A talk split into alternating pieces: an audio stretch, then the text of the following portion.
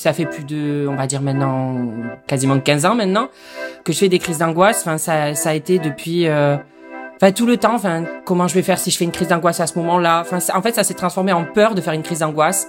Donc en fait, je ne sortais plus. Toute ma vie était euh, chronométrée. Il fallait que je fasse gaffe à quelle heure je sortais de chez moi pour pas qu'il y ait trop de monde au Intermarché. Il fallait que je fasse gaffe euh, quand je promenais Pamela pour pas qu'il y ait trop de monde, trop de collégiens, lycéens en même temps euh, qui, arrivent. mais voilà, enfin, en fait, quelqu'un qui est toujours en train de penser. Là, c'est James que vous venez d'entendre. Alors sur le réseau, on le connaît plutôt sous le nom de Noolito. Il a percé pendant le premier confinement avec ses vidéos humoristiques qui ont fait des millions de vues. Alors on dirait pas comme ça, mais derrière ce tempérament excessif, James est un homme assez anxieux. Au fil des années, ses crises d'angoisse l'ont privé de vie sociale, jusqu'à l'empêcher de sortir de chez lui et d'avoir une vie normale. Aujourd'hui, James va mieux parce qu'il a réussi à dompter ses angoisses, notamment en les partageant avec sa communauté. Avant de le rencontrer, je me suis demandé si les réseaux pouvaient nous guérir. Mais genre vraiment nous guérir. Si partager ses expériences et briser des tabous devant ses abonnés pouvait réellement nous aider à aller mieux. Je suis journaliste chez Brut et mon métier, c'est de raconter des histoires. Et pour moi, un des meilleurs endroits pour les trouver, c'est les réseaux sociaux. Du revenge porn, des retrouvailles inattendues, ou encore des relations d'amour toxiques et dévastatrices, les personnes que j'ai rencontrées ont toutes vécu une histoire qui a bouleversé leur vie. Et dans ce podcast, elles me racontent ce qu'elles ont vécu derrière leur écran. Je suis Mina Sundiram et vous écoutez C'est réel.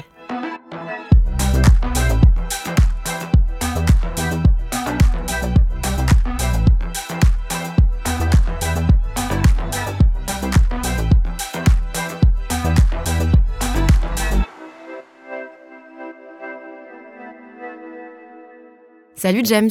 Salut, quelle belle introduction. Comment ça va aujourd'hui? Ben, ça va très bien, euh, je me suis levé tranquille, enfin j'ai fait un petit cauchemar où je voyais Pamela se noyer, donc bon, on va dire que ça va très bien, mais je me suis levé un peu en sursaut, mais là ça va. Ça veut dire quoi quand quelqu'un se noie dans un rêve? Je sais pas, c'est vrai que je demande à chaque fois dans mes stories, je demande euh, les significations de rêve, mais enfin j'entends tout et son contraire. Donc euh, je pourrais pas dire. J'espère que c'est pas un rêve prémonitoire. Moi, je ne pense pas. Elle a son petit gilet de sauvetage. Oui, puis sa piscine elle est pas très profonde. Non, et même si elle pourrait se noyer, je mets euh, 3 cm d'eau pour pas qu'elle se noie, donc euh, ça devrait aller. J'aimerais bien qu'on commence la discussion par le tout début, avant les réseaux sociaux. James, tu étais qui avant les réseaux? J'étais quelqu'un qui faisait des, qui faisait, qui préparait le concours. Mais c'est même pas un concours, tu vois. Je sais même plus le terme. Je vais me faire attaquer par tous les avocats. Mais euh, l'examen d'entrée à l'école des avocats, je l'ai préparé une fois. Je l'ai raté brillamment dès les écrits. Et euh, après ça, j'ai voulu le retenter une deuxième fois. Et en même temps, euh, bah, je faisais ça toute la journée. Et je me suis dit, bah vas-y, on va en même temps commencer les réseaux sociaux et j'ai raté une seconde fois le concours d'avocat. Et donc du coup, après, je me suis lancée euh, sur les réseaux sociaux. Et psychologiquement, euh, t'étais quel genre de personne? Euh, Est-ce que les réseaux t'ont changé? On va dire qu'avant, j'ai toujours été stressée, ça n'a pas changé avec les réseaux sociaux, j'ai toujours été angoissée. Après, j'ai toujours eu la joie de vivre. En fait, c'était les deux. Euh, avec mes amis, ma famille, j'ai toujours été euh, genre en train de rigoler, faire le con, le pitre. Enfin voilà, c'est ce qui m'anime de faire rire les gens. Ça me fait vivre, ça me fait plaisir et de voir sourire les gens, c'est un bonheur. En même temps, avec euh, l'arrivée des réseaux sociaux, ben, j'ai pu continuer ça et le faire à plus grande échelle. Donc ça a été super et j'ai pu continuer là-dessus, quoi. Est-ce qu'on peut parler plus précisément du fait que tu as dit que tu étais stressée et angoissée? Comment tu le définis ça? Ben, je pense que c'est aussi dans la cellule familiale euh, où je, suis née. Enfin, ma mère est très angoissée, mon père est très angoissé. J'avais vu une hypnotiseuse, elle m'avait dit bon, généralement l'enfant est angoissé quand on a un des parents, mais alors les deux c'est encore pire. Enfin là, j'avais pas le choix et j'ai, enfin, on va dire que euh, toute ma vie, enfin, pour parler des crises d'angoisse, vu que ça fait plus de, on va dire maintenant quasiment 15 ans maintenant, que je fais des crises d'angoisse. Enfin, ça, ça a été depuis, euh, tout le temps. Enfin, comment je vais faire si je fais une crise d'angoisse à ce moment-là en fait, ça s'est transformé en peur de faire une crise d'angoisse. Donc en fait, je ne sortais plus. Toute ma vie était euh, chronométrée. Il fallait que je fasse gaffe à quelle heure je sortais de chez moi pour pas qu'il y ait trop de monde au Intermarché. Il fallait que je fasse gaffe euh, quand je promenais Pamela pour pas qu'il y ait trop de monde, trop de collégiens, lycéens en même temps qui, qui arrivent pendant que j'étais en train de ramasser les crottes de Pamela. Surtout, c'est pas très glamour, quoi. Mais euh, voilà, enfin, en fait, quelqu'un qui est euh, toujours en train de penser, toujours en train de réfléchir. Je suis jamais dans l'instant présent. Je même là, je pense, je réfléchis, je parle, mais j'arrive à penser à d'autres choses en même temps. Alors, tu dis que ça fait plus de dix ans que tu es angoissée. Comment ça se manifestait tes angoisses? Elle se manifestait dès que je me disais je vais potentiellement faire une crise d'angoisse. Donc j'allais angoisser, me poser des milliers de questions. Comme là, j'ai expliqué, ben euh, directement, je me disais faut que tu ailles faire les courses. T'as plus, je sais pas, t'as plus de lait, imaginons. Là, je me disais non mais là tu peux pas y aller. Là, t'as vu l'heure qu'il est. Là, il est midi, tout le monde va faire ses courses. Donc paf paf paf, je me pose des questions, plein de questions. Et puis alors là, t'angoisses encore plus, à te poser des questions, t'imagines encore le plus le pire quoi. Et du coup, c'est comme ça qu'elle se manifestait. Peut-être qu'elle se manifestait autrement avant mais j'en ai plus souvenir vu que ça fait 10-15 ans que je fais des crises d'angoisse, c'était surtout axé sur les crises d'angoisse. Et quand tu étais enfant, est-ce que tu étais déjà angoissée? Alors oui, j'ai, enfin, c'était d'autres formes d'angoisse. C'est vrai que j'étais angoissée à, sous plusieurs formes. Au début, quand j'étais tout petit, je me faisais vomir parce que j'avais l'impression de pas avoir assez d'attention de mes parents. Enfin, tout du moins, c'est ce que je pense, c'est ce qui en sort. Je peux pas parler à, je me souviens plus trop tout petit euh, comment ça fonctionnait dans mon cerveau. Mais en attendant, voilà, j'avais besoin d'attention. J'en avais énormément. Mais dès que j'en avais plus, il fallait que j'ai euh, de l'attention tout le temps et donc je me faisais vomir. Donc après ça, j'ai arrêté, j'ai vu une psy. J'en ai plus souvenir. C'est ma mère et mon père qui m'en ont parlé que j'ai été voir une psy pour ça. Je ne m'en rappelle pas du tout.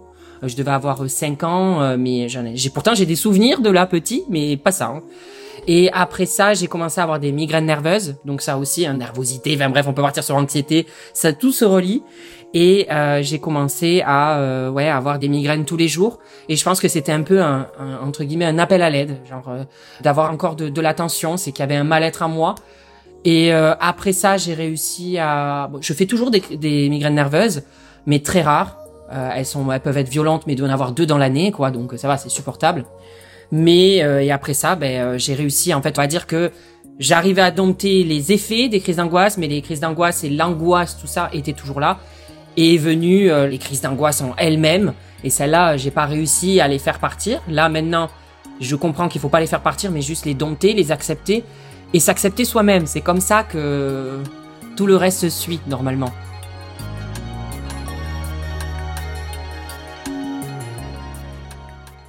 Est-ce que tu peux m'expliquer, ainsi qu'aux gens qui vont nous écouter, qu'est-ce que c'est une crise d'angoisse concrètement? Alors, je peux expliquer la mienne, mais les crises d'angoisse sont tellement différentes. Chacun en fait différemment. Moi, je sais qu'une crise d'angoisse, ça va ben, déjà vu que en fait je suis en amont, c'est-à-dire que je je réfléchis d'abord à la crise d'angoisse. Ça fait très longtemps que je n'ai pas fait une grosse crise d'angoisse parce que du coup, je prévois à l'avance de, de faire tout pour pas en faire.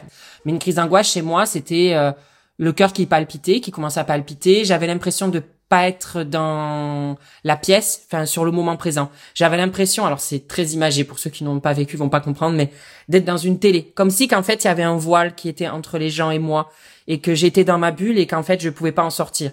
Ça pouvait durer quelques minutes, comme ça pouvait durer une heure, deux heures, donc c'était très long. Euh, le cœur qui palpite, du mal à respirer, euh, bouffée de chaleur, enfin c'est toutes ces choses là. Et en fait c'est moi, il y en a qui font des crises d'angoisse et qui ont peur de mourir. Moi, j'avais conscience que j'allais pas mourir, mais ça me faisait peur. Je me disais, est-ce que je vais en sortir de ces crises? À quand remonte ta première crise d'angoisse, celle dont tu te souviens le, plus qui t'a marqué?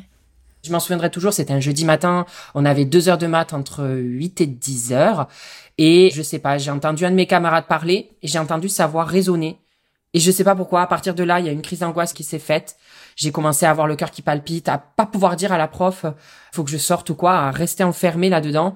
J'ai euh, cogné un peu avec mon mon coude ma ma camarade de classe et je lui ai dit est-ce que tu peux lui dire enfin elle me dit quoi, j'arrivais pas à parler, enfin j'étais vraiment bloquée et je lui ai dit est-ce que tu peux lui dire que là il faut que je sorte? Donc elle lui a dit, je suis sortie. Et euh, après ma mère est venue me chercher euh, à la vie scolaire. Et euh, là, j'en ai parlé. Alors ma mère, elle m'a rassuré, elle m'a dit ne t'inquiète pas, c'est comme une crise de spasmophilie. Alors peut-être que c'est la même chose, peut-être que tout, tout, se rejoint, crise de spasmophilie, crise d'angoisse, mais elle m'a dit c'est comme une crise de, de spasmophilie. Donc je me suis dit bon, c'est rien, mais je m'inquiétais. Et en fait, j'avais peur de la semaine d'après en maths que ça recommence. Et évidemment, comme j'avais peur, ben ça recommençait. Et après, j'ai commencé à en faire en physique-chimie. Ah oui, je me rappelle, de, pourtant c'était à plus de 10 ans, mais je me rappelle vraiment le cheminement. Après la physique-chimie, ça a été en SVT. Et puis après, il y avait des jours où je me disais là, je me sens pas et j'y allais pas. Bon, pas tout le temps. J'arrivais quand même à me forcer à aller en cours. Et ça s'est fait crescendo et euh, et voilà. Et après, j'en ai plus parlé. J'ai plus voulu en parler. Pourtant, ma mère comprenait vu qu'elle faisait des crises de spasmophilie.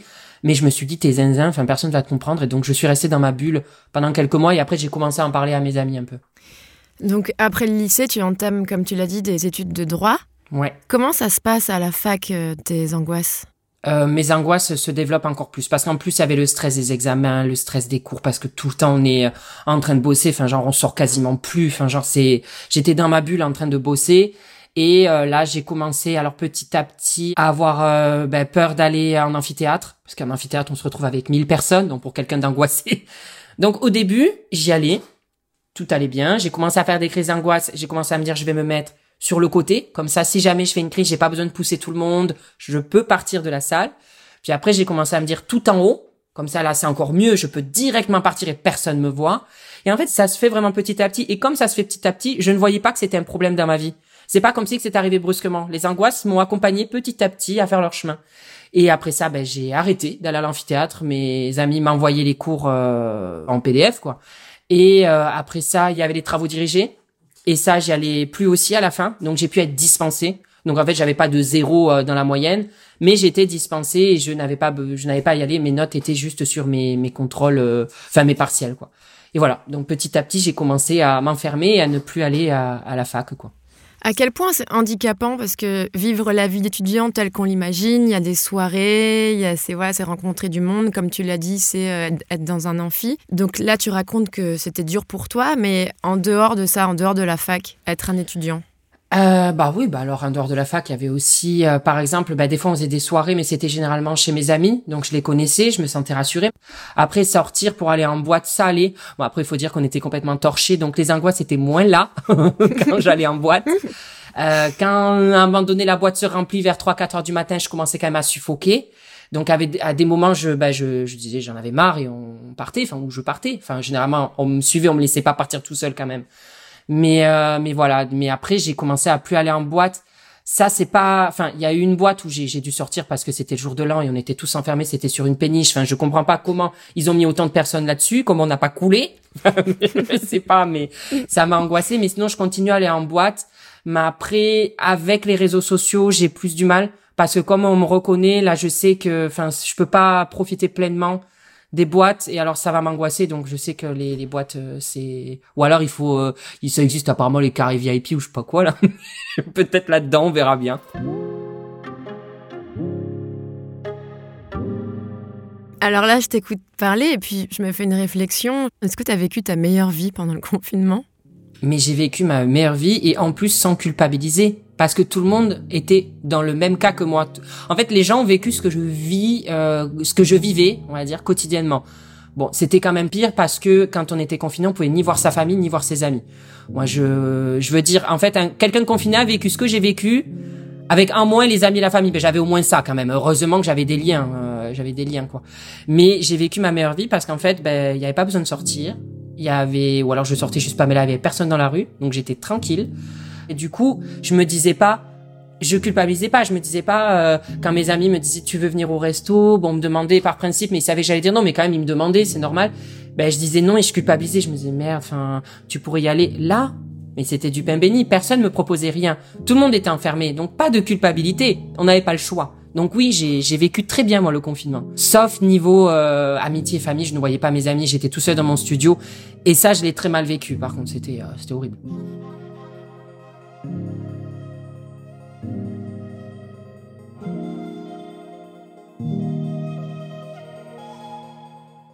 On est en 2019 et dis-moi si je me trompe, tu te lances sur les réseaux sous le pseudo Noolito.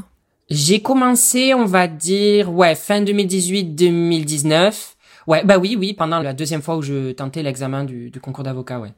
En fait, au début, je faisais des stories Snapchat juste à mes amis. Et euh, du coup, ils m'ont dit, mais lance-toi sur Instagram, peut-être que ça va marcher. Euh, enfin, franchement, euh, tu nous fais rire, pourquoi tu ferais pas rire les autres? Moi, je me suis, bon, pendant que je révisais le concours, je me disais, ben, entre midi et deux, je fais mes petites conneries. Le soir, pareil, ça me permettait au moins de sortir un peu de des révisions. Et donc du coup, j'ai commencé à poser euh, sur Instagram. Et petit à petit, 100 abonnés, 200, 300, 400, ça fait son, son petit chemin.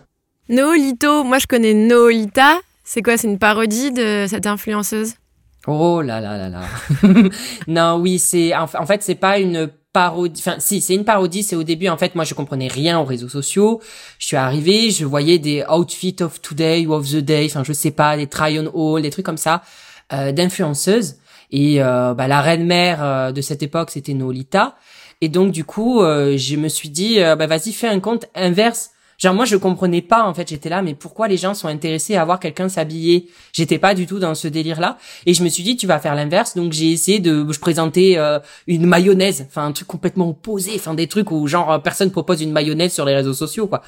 Et je montrais des trucs comme ça. Et, et puis à un moment donné en fait, je me suis dit c'est peut-être pas le bon truc en fait de faire caricaturer des gens. Enfin, je me dis en fait, si tes amis te disent que tu es drôle, c'est commenter quoi. C'est pas en critiquant ou en caricaturant des autres. Donc j'ai gardé le pseudo. Je lui ai demandé si elle voulait que je change. Euh, je lui ai demandé si elle Ah. voulait que je change. euh, Ah oui, c'est ce que j'allais te demander. Et du coup là, j'ai fait mon petit bout de chemin sans continuer là-dessus quoi. J'ai juste fait. Ça n'a plus aucun lien entre Nolita et Nolito quoi. Et alors, au moment où tu lances Noolito, dans quel état tu te trouves psychologiquement? Euh, ça allait parce que là aussi il y avait aucune culpabilité des crises d'angoisse parce que comme je révisais chez mon ex-beau-père en campagne, je passais mon temps à réviser. C'était aussi super bien de réviser parce qu'en fait je faisais ça toute la journée, c'était une excuse. Bon, j'ai pas besoin de sortir, j'ai besoin de rien faire, juste de réviser. Donc je continuais à être dans ma bulle. Et en fait, les réseaux sociaux m'ont quand même permis de sortir un peu de ça. Bon, c'est que virtuel, mais au moins ça me permettait d'avoir un autre quotidien, de commencer quand j'ai vu que ça commençait à, à prendre de l'ampleur. J'ai pas changé, j'ai pas changé mon comportement ou euh, ma personnalité, mais je me suis dit, bah c'est peut-être pas mal. Enfin, genre ça a l'air euh, de marcher, donc euh, continue. C'est pas une raison de vivre. Je vais pas dire ça, mais on va dire au confinement. Ça a été quand même heureusement que j'avais ça parce que j'étais enfermé tout seul dans mon mètre carré, enfin avec dans mon 18 mètres carrés avec Pamela au moins ça me permettait de me lever, de faire des trucs, quoi, de m'occuper et de faire des choses. Donc euh, ça a été bénéfique les réseaux sociaux quand même. En quoi James et Noolito sont différents?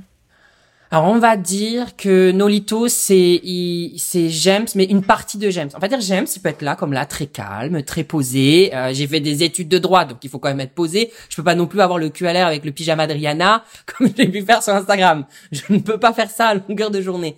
Euh, Enfin, je pouvais pas faire ça à cette époque.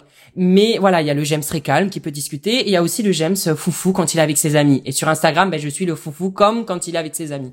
Jamais ils fusionnent Bah, quoique, il y a des moments où je peux être sérieux et en même temps dire de la merde. Donc, euh, il doit y avoir des fois les deux penchants en même temps, quoi. Mais c'est comme tout le monde, je pense qu'on a tous un côté, euh, un côté calme et un côté un peu foufou. Bon, bah, des fois, on n'ose pas le montrer le côté foufou. Moi, je le montre complètement, quoi. Donc, euh, bon. Du coup, juste pour être sûr, là, je parle à qui? À James ou à Noolito Euh, bah, ça dépend, en fait. Quand je te vois euh, rigoler, c'est Nolito. Quand je te vois sérieuse, quand je te parle, c'est James. Bon, je vais essayer de rester sérieuse.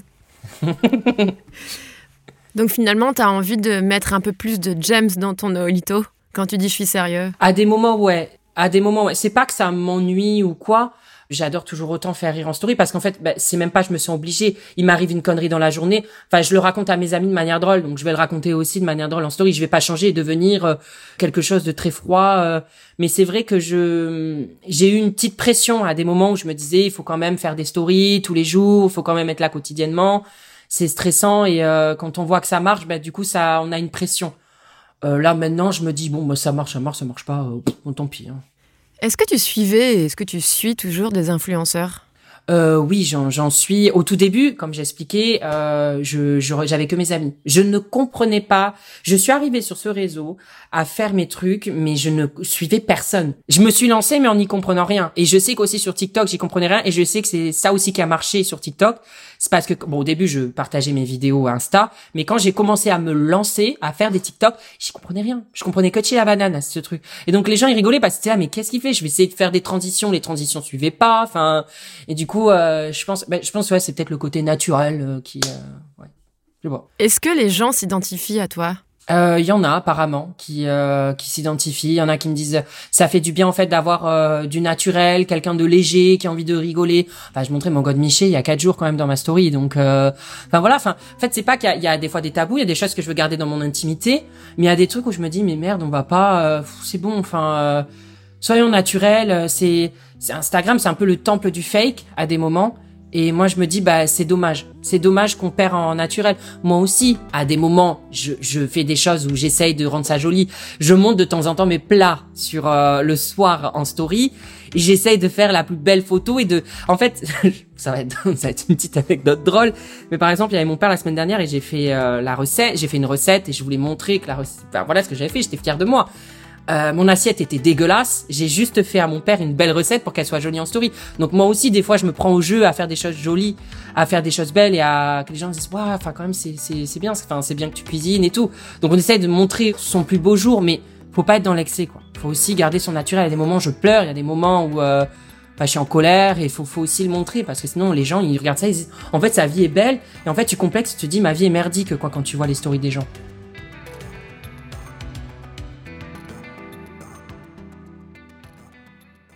Et justement, est-ce que tu parles des crises d'angoisse sur les réseaux? Oui, alors au début, je, pour moi, c'était c'était tabou. J'avais peur qu'on me comprenne pas, donc j'en ai pas parlé. Et puis à un moment donné, j'ai fait une vidéo YouTube euh, 2019. Euh, ça a été, elle a été lourde cette vidéo. Je savais même pas si j'allais la publier à cette époque. Et j'ai eu énormément de retours. Alors bon, le malheur des uns fait le bonheur des autres, mais en fait, d'avoir plein de gens qui me disent moi aussi, moi aussi, je me disais ok, je suis pas tout seul en fait. Donc c'est horrible, mais c'est rassurant de pas être tout seul.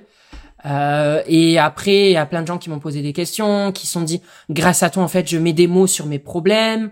Donc après ça, je me suis dit, ok, il faut en parler. Alors je me suis pas dit j'allais être le porte-parole, mais en tout cas, je me suis dit, il faut peut-être en parler.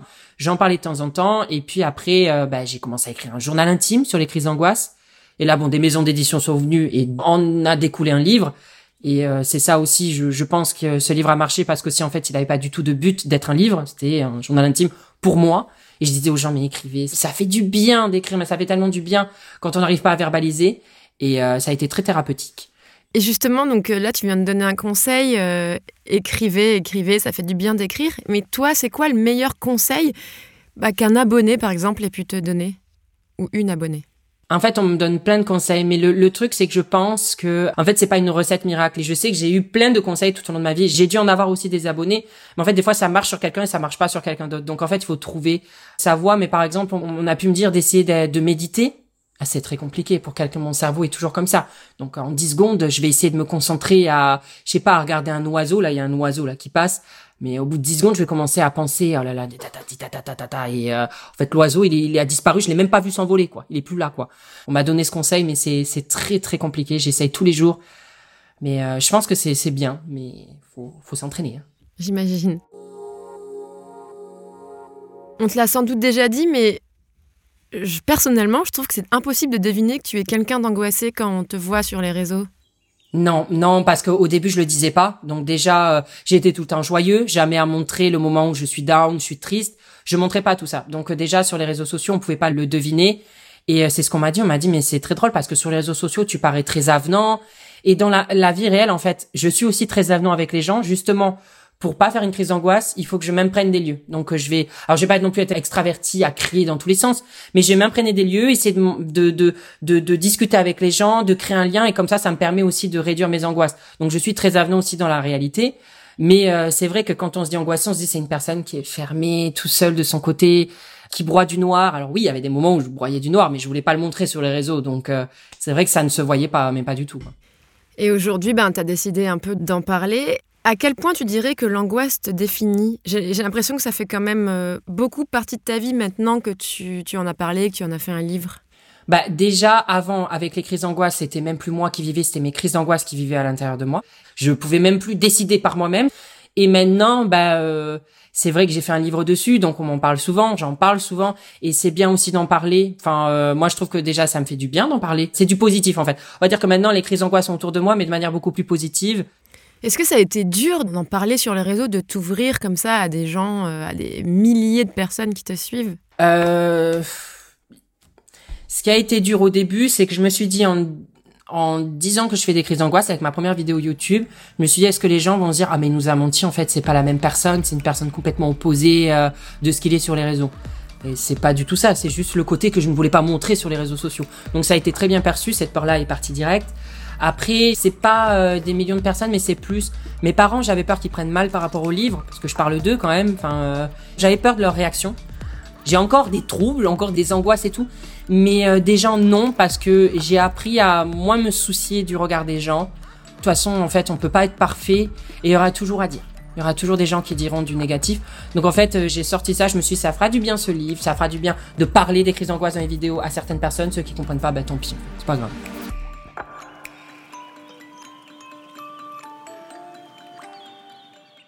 Est-ce que ça a été ça un peu ta thérapie? Est-ce qu'on peut parler de thérapie euh, sur les réseaux?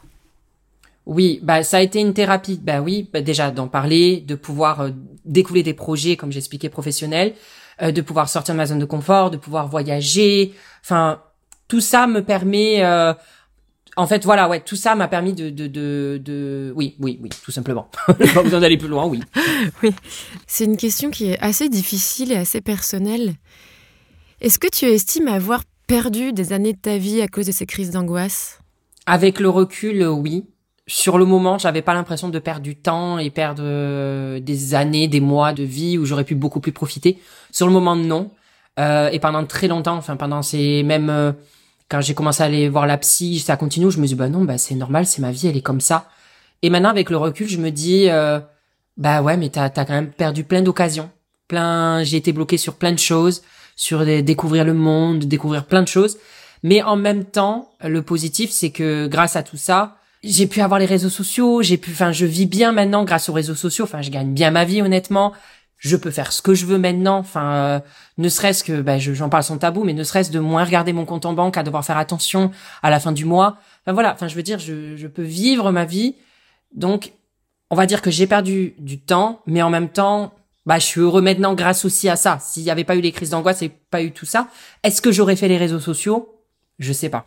Finalement, ce podcast, il parle d'histoires qui sont arrivées à cause ou grâce aux réseaux sociaux. Et toi, c'est un peu l'inverse, finalement. Ouais. C'est tes crises d'angoisse qui t'ont poussé à être sur les réseaux. Ben, je pense parce que peut-être que je me sentais seule. euh, déjà pendant mes révisions, je me sentais seule, enfermée chez moi, et peut-être que ça a été un échappatoire. Donc euh, voilà, enfin, je vais pas cracher dans la soupe et je vais pas me dire, je vais pas me morfondre et me dire oh là là, mon Dieu, j'ai perdu tant d'années, j'ai perdu. Oui, j'en ai perdu, mais d'un autre côté, il y a du positif qui en est sorti. À un moment dans ton livre, 28 ans d'angoisse, tu écris C'est si triste de dépendre des gens pour créer son propre bonheur. Je suis incapable d'être heureux par moi-même. Est-ce que c'est toujours le cas? Oui. Et même actuellement, je le remarque, c'est c'est le suivi de ce que là, c'est ce qu'on fait avec la psy sur euh, mes relations sentimentales et amicales envers euh, les garçons. Et euh, quand il y a aucun garçon dans ma vie, ça va très bien. Je dépends de personne. Quand il y a un garçon dans ma vie ou sentimental ou amical, euh, je, je dépends très clairement. C'est comme de la dépendance affective. Enfin, c'est très flou parce que je suis en train de voir ça avec la psy. Là, c'est plus les crises d'angoisse qu'on traite, mais c'est sur un problème d'attachement. Enfin, de ce que, en gros, entre guillemets, ce que m'a expliqué la, la, la psy euh, depuis tout petit. En fait, on, a un attachement sécure ou un attachement insécure ambivalent ou évitant. Et euh, j'ai un attachement sécure ambivalent. On est en train de traiter ça, donc c'est très compliqué en ce moment. Cette, cette question, elle est, elle tombe à pic. C'est vraiment, c'est vraiment actuel, quoi. J'ai une dernière question, c'est une question que j'aime bien poser à mes invités. Ta vie a changé grâce aux réseaux. Et toi, qu'est-ce que tu aimerais changer sur les réseaux?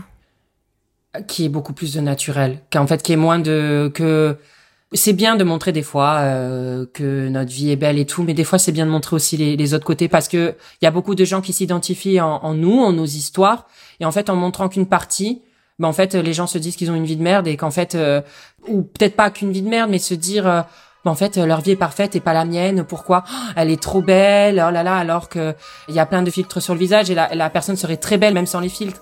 Et il faut montrer ça, il faut montrer ce côté naturel parce qu'en fait on se perd, on s'oublie et euh, et c'est triste quoi. Merci beaucoup, James. Merci de t'être confié à ce micro.